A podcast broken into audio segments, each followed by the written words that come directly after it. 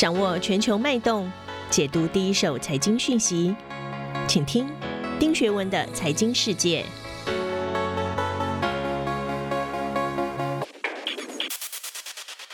大家好，我是丁学文，又到了每周一次和大家一起看一看全球最新的国际焦点啊。今天我也一样要跟大家分享两则新闻。第一则是四月三十号。台湾发布第一季的 GDP 经济增长大幅上修一点九六个百分点，到达了百分之八点一六，这已经创下了十年来的单季新高。这也是继美国后第二次春夜，因为美国的 GDP 也是表现很好哦。不过，印度疫情的失控仍然让大家忧心忡忡。印度本来两位数的经济增长不在，将会怎么影响全球的经济发展？这是第一个新闻啊。第二个是四月二十九号哦，拜登造访亚特兰大。并在亚特兰大举行了一个汽车集会，在集会上，拜登陈述了他一百天内达成的主要政绩。我们要怎么从他的演说来看美国再过来的战略，以及他加税对全球的影响？首先，第一则新闻啊，我们看一下 CNBC 怎么说。CNBC 的标题写的是美国第一季的 GDP 在 consumption 消费推动下增长了百分之六点四。华尔街日报的标题写的则是。欧盟经济落后于美国跟中国，令人失望。哎，欧盟是衰退的哦。另外，Bloomberg 呢则提到了印度，它的标题下的是印度的双位数增长预测陷入了危机。确实哦，疫情虽然还没有散去，但各国今年第一季的这个经济增长，尤其 GDP 这一方面啊，表现的都很好。五月一号，台湾的 GDP 增长是百分之八点一六，超过了市场预期。那占比最高的当然是就是跟电子相关的哦，表现是很好，机械化学也不错。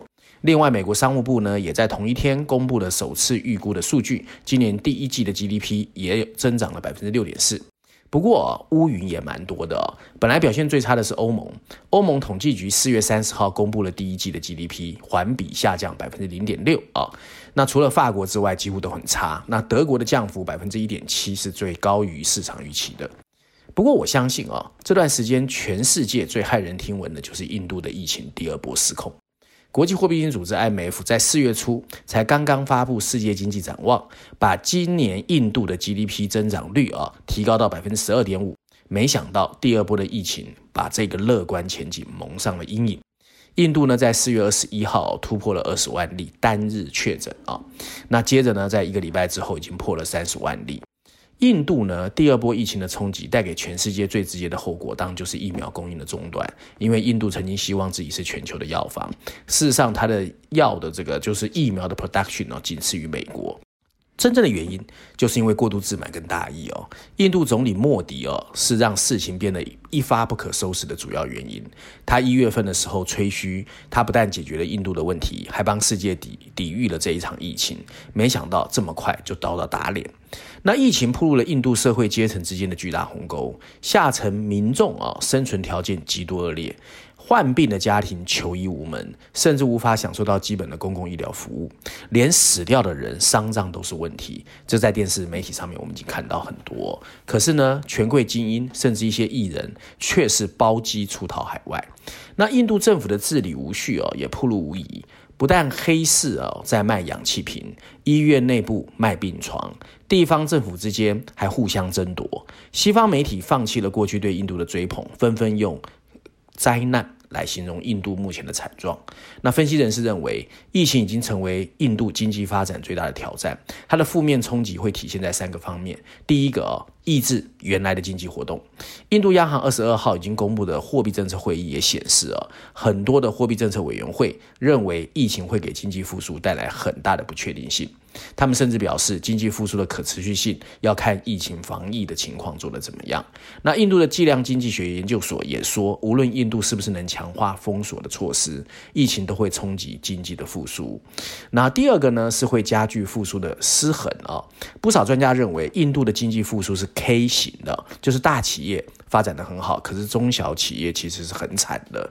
可是呢，印度的中小企业却总数高达一点一亿家，是仅次于农业的第二大就业部门，贡献了国内 GDP 的百分之三十和出口的百分之四十。所以呢，一旦失衡，其对整个印度的经济是会影响很大的。那第三个就是会挤压政策的空间。印度先前动用大量的财政和货币政策应对第一波疫情。目前政策的空间其实是捉襟见肘的。那今年以来，印度政府为了刺激经济而发行的债务规模也已经超过了一千六百二十亿美元，央行也把基准利率一直维持在历史新低。目前看起来只能按照哦或者依靠非常规的政策工具来维持借贷成本的稳定。那考虑到疫情恶化，印度部分的机构已经下调了本年度的 GDP 增长预期。另外，全球仅次于美国、中国的第三大石油消费国就是印度，所以经济复苏正带动石油需求回温。可是这一次第二波疫情会让全世界的石油商都感到恐慌，加上英国、加拿大这些国家已经禁止往返印度的航班，这会打击到哦蓄势待发的国际航空的燃料需求。然后，印度疫情的爆发也会使计划逐渐减产政策的石油输出国 OPEC 面临新的隐忧。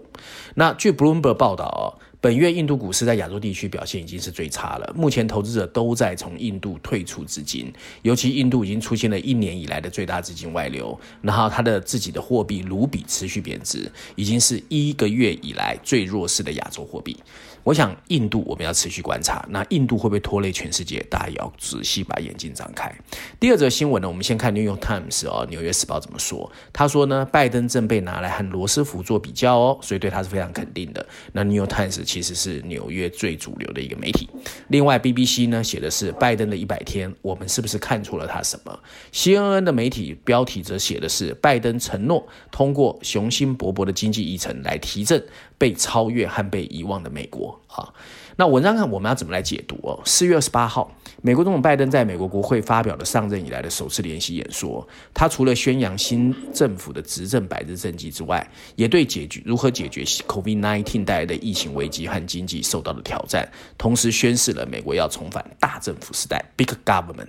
事实上，拜登上任一百天以来，S&P 已经上涨了百分之八点六，缔造了一九六一年 John Kennedy 以来的美国新任总统执政百日的最好的 performance。拜登整场演说有四十三次提到就业，他说呢，新政府上台后总共会增加一百三十万个就业，增幅也是历任总统一百天的之最。拜登还说，全球面临气候变化，而他想在气候变迁的问题上呢，慢慢能够协助就业连接在一起。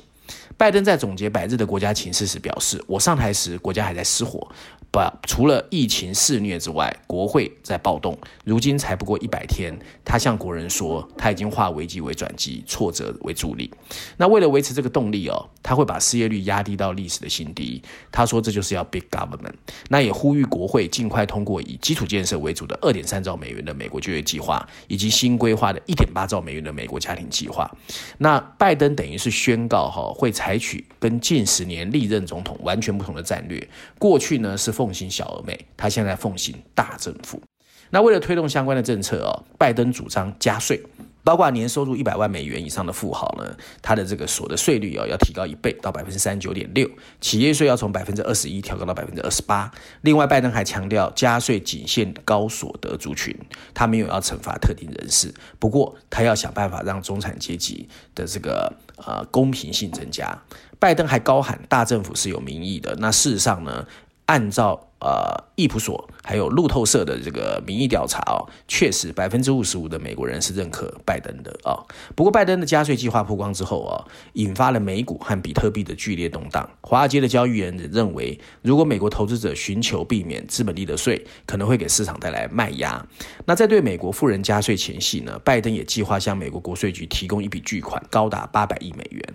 那主要是要强化啊对富人和企业纳税的审核能力。这一个做法会为美国政府增加七千亿的收入。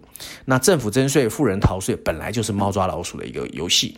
那在过去呢，其实因为美国的富人很多，所以呢，很多人认为啊，美国每年啊被叫做合法逃税和无意失误造成的税收损失高达四千五百八十亿。很显然，美国富人逃脱税负的这个方式啊，已经超过了美国政府征税的能力。所以呢，怪不得拜登要加税。那如果加上现在的投资收入是百分之三点八的附加税，那美国富人会面临联邦政府资本利得税总税率可能高达百分之四十三点四，这意味啊，拜登有意对富有人群征收大概现在资本利得税的两倍啊。那目前联邦政府的资本利得税大概只有百分之二十。那资本利得税征收在资产出售时哦，包括你买股票、买金融资产的时候，你都要买。那拜登之前有表示，他会致力让富人的资本利得税和所得税税率相当。他也说呢，许多富人的税率甚至比中产阶级还要低，这是不公平的。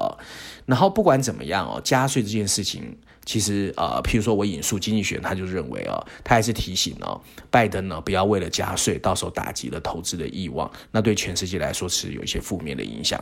那其实美国本身哦，州跟州的税也不一样，所以呢，其实像我们大家一般知道的特斯拉的 Elon Musk，还有呃亚马逊的 Bezos，甚至 Bill Gates，他们都不住在哦。这个所谓纽约和加州，他们住在资本利得税比较低的呃 Texas 还有华盛顿州。那 Goldman Sachs 估计哦，美国国会啊不见得会通过他的加税计划，有可能让他稍微提高到二十五，但是不会是二十八。那个人所得税方面呢，Goldman Sachs 认为国会会允许长期资本利得税，那还有所谓的股息呢被增科大概百分之二十八，也不是他说的百分之三十九点六。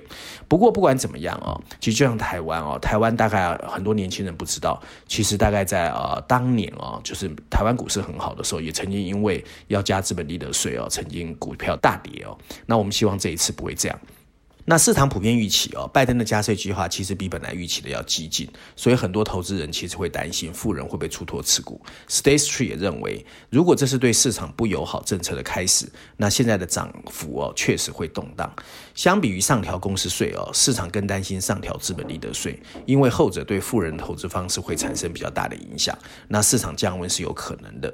那面对拜登即将推出的富人税计划哦，还有比特币这些虚拟货币，还有最近出现的一些不能。想象的一些金融的诡异状况，我觉得可能都会受到打击。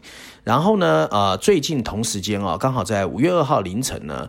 高龄九十岁的巴菲特啊，举办了所谓伯克夏的股东会，他有提出四个呃提醒，我觉得跟这个新闻一起看，大家还是要小心一点。几个我个人觉得比较重要，有四个重点啊。第一个啊，他建议大家用 ETF 去投资啊，为什么？因为我个人是觉得他的想法是认为，因为现在金金涨，所以你波浪操作，可能你比你压住个股啊，或者是压住特殊的金融产品要来得好。第二个呢，怎么选股哦？他提醒大家，投资不只是选择一个新兴行业，就像现在的电动车，其实你。选对行业还是有可能会失败。他特别提了，就是在一百年前的时候，其实汽车取代马车的时候，全世界有很多的汽车厂啊，到最后留下来，譬如说以美国只有三家，可是其中有两家还破产了。所以其实选对产业不代表你会赚钱。第三个，怎么看投机潮？包括 Spec，包括 GameStop，包括比特币，包括狗狗币哦。巴菲特是认为哦，这种狂潮不会永远继续下去，因为它是太多的新投资者跟网民炒作起来的。巴菲特其实代表老一派，他当然不看好。最后一点呢，有人问他比特币呢？那蒙格是说他令人作恶，呃，sick of that。那到底情况怎么样？我想大家可以 keep in mind。那另外，我今天要推荐的《经济学人》当然就是《经济学人》的封面故事哦。那这一这一个《经济学人》的封面故事呢，其实在五一劳动节哦，其实让整个台湾炸了锅。那很多人有很多的不同说法哦，我就不多说了。不过我是建议各位哦，因为其实《经济学人》并不是单纯以封面故事在提醒我们或威吓我们。其实整本杂志里面有用很多不同的文章，分别以中国的角度、美国的角度、台湾的角度，给我们一些建议。我觉得大家要看完所有的文章之后再做结论，不要看到一些媒体的这个啊在那边讲来讲去。你就有很大的一个不安哦。那基本上呢，这一次的封面设计，我们看到是一个以台湾为焦点的雷达扫描的显示仪。那在左上角闪光点点、虎视眈眈的当就是中国。那另外右下角慢慢逼近的这个则是美国。那台湾海峡上面还有一个类似战斗机的图形闪烁不定哦。那上面有一排白色字体，全世界最危险的地方。那这一次经济学总共用了，我个人是觉得四篇文章哦去 support。除了所谓序论第一篇第七页之外哦，它另外呢其实还有一个不。一篇专文，在十四页，它基本上其实跟第一篇是互相 support 的。那另外呢，在中国板块第二篇，它是以美以这个呃美国的角度提醒我们，很多鸽派对中国友好的都改为鹰派，所以美国本身有自己的压力。不过，他又在商业板块第一篇第五十二页，以 TSMC 提醒我们，台湾必须要有智慧。那当然，我还会推荐哦，如果你有时间的话，中国板块第二篇，它有特别以人口问题提醒我们，中国本身现在因为人口在缩减，它有它自己的问题。那整个总结来。来看，就是说呢，其实各有各的打算，都要靠智慧。所以呢，我蛮喜欢他在封面故事那篇文章最后一页提醒我们的，现在非常需要有智慧的政治家哦。那这一期他的整个封面故事当然是着眼在中美之间在台海问题的紧张，美国正开始担心他们无法再阻止中国使用武力拿下台湾。美军的印太司令部的这个上将哦，叫 Davidson，他今年三月就曾经对美国国会说，他担心中国最快可能会在二零二七年攻击台湾。除了台湾会陷入血腥，两这两个核子大国的冲突也会升级。其中一个原因，他认为是经济的。TSMC 是全世界高端晶片占有率高达百分之八十四的重要的科技企业。如果台积电陷入停产，有可能会让全球电子业付出不可估计的代价。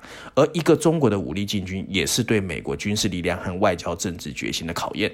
如果得逞，中国会在一夕之间成为亚洲的主导力量。目前，经济学人认为没有一方被迫摊牌。然而，随着紧张局势的加剧，中美两国正在让自己对往对抗的方向发展。全世界没有一个地方比这个最危险的地方，说的是台湾哦，更迫切需要政治精英或者政治家展示你的智慧了。以上就是我今天要跟大家分享的内容，希望大家喜欢。我们下周见。